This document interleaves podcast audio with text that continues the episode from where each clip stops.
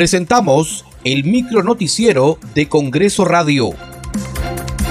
¿Cómo están? Les saluda Danitza Palomino. Hoy es jueves 14 de abril del 2022. Estas son las principales noticias del Parlamento Nacional. La Comisión de Fiscalización aprobó variar la condición de testigos a investigados al exministro del Interior Juan Carrasco Millones y al exministro de Transportes y Comunicaciones Juan Silva por el caso Zarratea y presuntas irregularidades en el Ministerio de Transportes y Comunicaciones. Así lo dio a conocer el presidente de esa comisión, el congresista Héctor Ventura. Se trata eh, de Juan Carrasco Millones, ex ministro del Interior, y eh, Juan Silva, ex ministro de Transportes, los mismos que van a ser eh, citados ya en condición de investigados en las próximas sesiones del desarrollo de la Comisión de Fiscalización.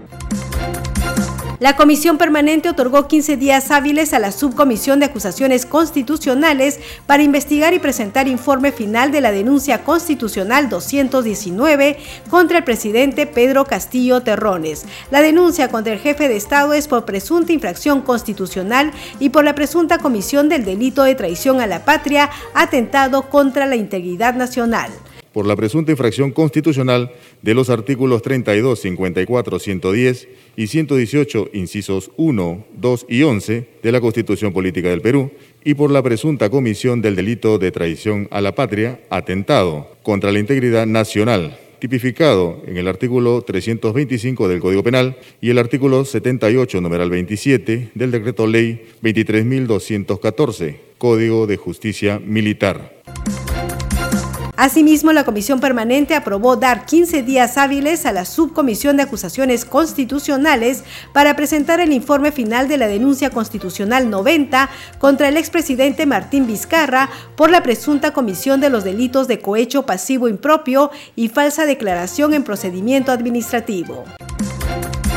La presidenta del Congreso, Mari Carmen Alba, promulgó la autógrafa de ley de devolución de aportes al FONAVI. Ley de devolución del dinero del FONAVI a los trabajadores que contribuyeron al mismo, priorizando a la población vulnerable como consecuencia de la pandemia del COVID-19.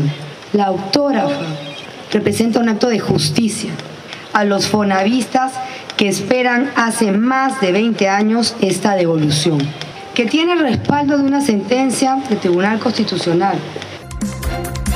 Muchas gracias por acompañarnos en esta edición. Nos reencontramos el lunes a la misma hora.